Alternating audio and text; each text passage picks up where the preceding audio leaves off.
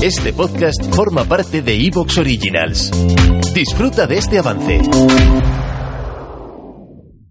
Hola amigos, soy Sergio Murata. Y hoy os voy a hablar de un, de un buque muy especial, un buque que a mí siempre me ha llamado la atención y sobre todo tanto por su capitán como por lo que representó. Vamos a hablar del Sidler y vamos a hablar de su capitán, Félix Nicolaus Alexander George Graf von Lugner. Se podría decir que este fue el último corsario romántico del siglo XX. Comenzamos. One minute.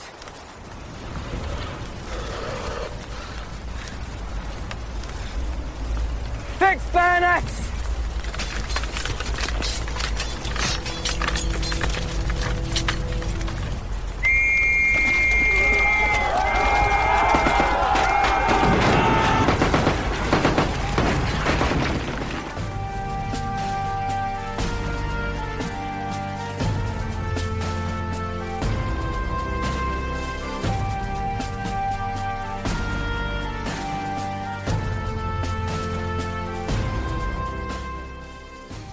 Soy Sergio Murata y esto es Niebla de Guerra.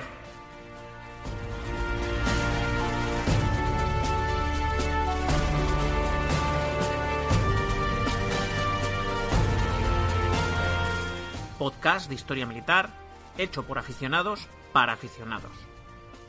Las armas y los hombres que las empuñaron, las batallas, los combates, los episodios históricos que han marcado la historia de la humanidad únete a nosotros y escucha Niebla de Guerra.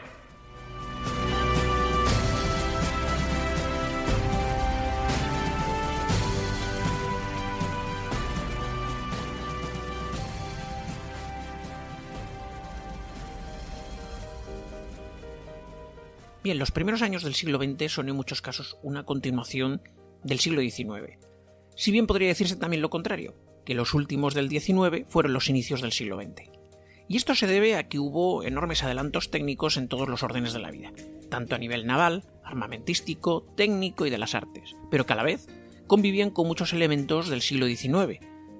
Esto podría observarse sobre todo en temas armamentísticos, con la supervivencia incluso de algunas armas de avancarga ya totalmente obsoletas, pero aún en servicio, como le pasó a España en 1898 o incluso el uso de veleros del tipo Clipper en contraposición a esos vapores que ya dominaban el mar, pero a pesar de todo en el último tercio del siglo XIX aún seguían utilizándose e incluso a primeros del XX, sobre todo porque eran buques que no necesitaban carbonear, tocaban muchas veces menos puerto y para determinadas mercancías eran muy muy útiles.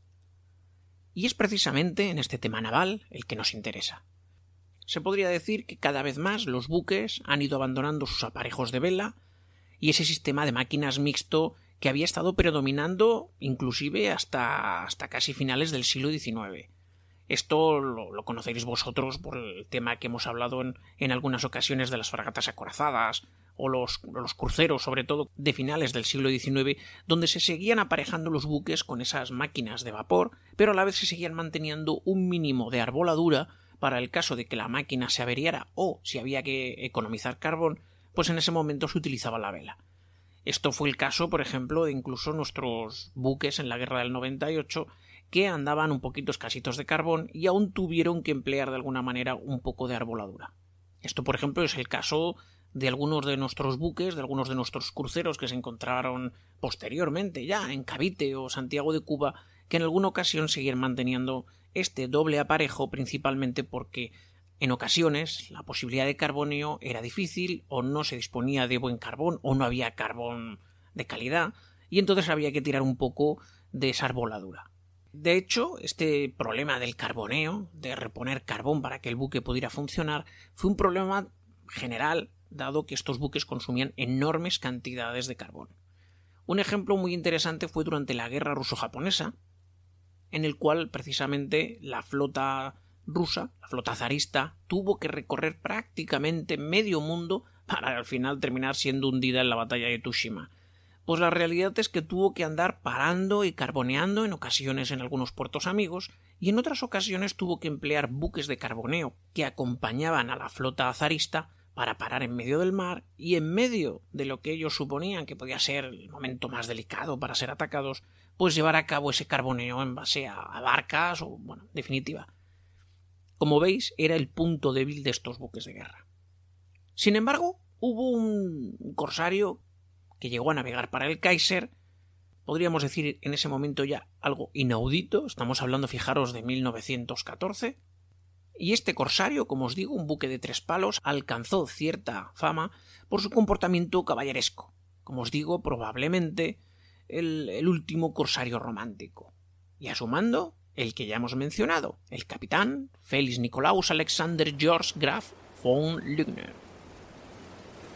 Lügner fue uno de esos personajes históricos que podríamos considerar carne de literatura. Se podría decir incluso que sería el típico protagonista de cualquier novela de aventuras. Sobre todo porque en su vida hay de todo.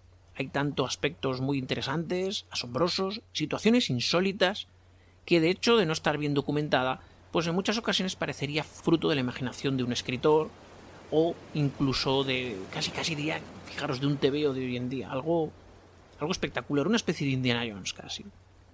Nació en Dresde en 1881 y como habéis supuesto por ese enorme nombre que tiene más su apellido Graf von, pues procedía de una familia noble. Graf, para que lo sepáis vosotros, es el equivalente de conde en alemán. Todo ello venía por herencia de su bisabuelo, que había sido incluso mariscal de Francia. Fijaros, a pesar de ser de familia alemana, este hombre había sido mariscal de Francia. Pues bien, Félix fue uno de esos jóvenes que sentían desde el primer momento una temprana vocación marinera. Cada vez que tenía la oportunidad de ver el mar, el hombre sentía que mm, se le erizaba el pelo y le encantaba. Pero la realidad es que tenía que seguir la tradición de su apellido y tuvo que enterrar temporalmente esa vocación marinera en favor de la caballería que no dejaba de ser donde tradicionalmente su familia había prestado los servicios a su país. Aunque en esta ocasión recordar, estamos hablando de Alemania. ¿eh? No obstante, la realidad llega un momento que se tiene que imponer. Y un día fijaros, estuvimos hablando de, un chico de 13 años de edad, dejó los estudios para enrolarse como camarero en un velero llamado Niobe. Este buque hacía la travesía interoceánica entre Hamburgo y Australia, y se enroló bajo el nombre falso de Philax Ludecke. Me imagino que el hecho de haberse enrolado con ese nombre falso era porque, muy probablemente, el capitán de este buque, en caso de haberse enterado que llevaba un hijo de la nobleza a bordo del mismo, probablemente mm, no habría permitido que, que entrara en el buque o incluso le hubiera terminado entregando a sus padres. Así que, fijaros, ya con 13 años el valor que tiene un chaval de estos. Qué diferencia de tiempos. La realidad es que la llamada del mar era demasiado fuerte en el joven Félix. Este, este chico se juró volver como marino o no volver. Y a bordo del Niobe estuvo a punto de saber lo que era no volver y además supo lo dura que era la vida en el mar. Esa vida idílica, esa vida de sueños que él había pensado, no iba a ser nada fácil. Un día levantó una gran marejada y el joven Félix tuvo la mala suerte de caerse por la borda del buque.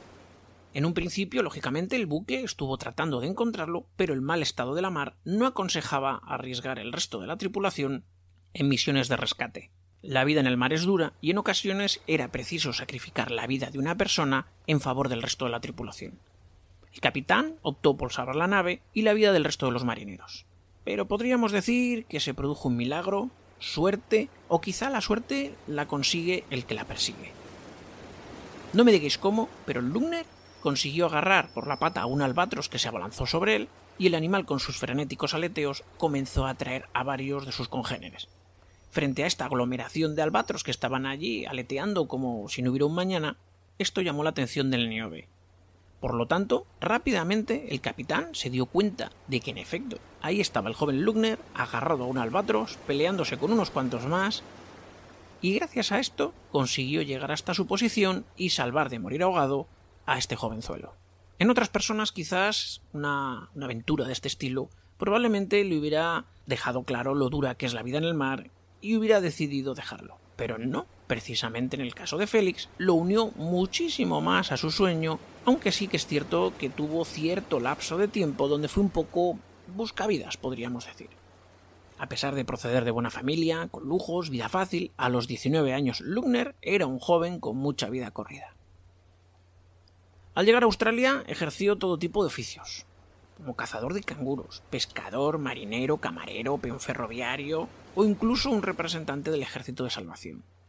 Ejerció también en el faro de Augusta, hasta que el posadero que lo hospedaba un día descubrió al joven Lugner con su hija, los dos juntos en una cama. Y ya sabemos lo que ocurre. La fuerza de la juventud, la hija del farero era guapa, el alemán era un buen elemento, joven y vigoroso. Y ya sabemos, la llamada de la naturaleza, a veces es complicado luchar contra ella.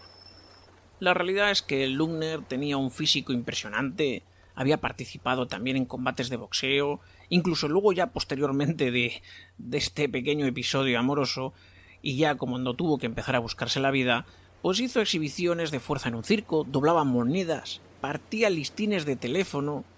Vaya, que todo no iba a ser tampoco navegar, exhibiciones y sexo fácil. De hecho, también hubo momentos oscuros, como su paso por una cárcel de Chile, donde al parecer había robado cerdos, y bueno, pues lo engancharon y fue a parar al penal.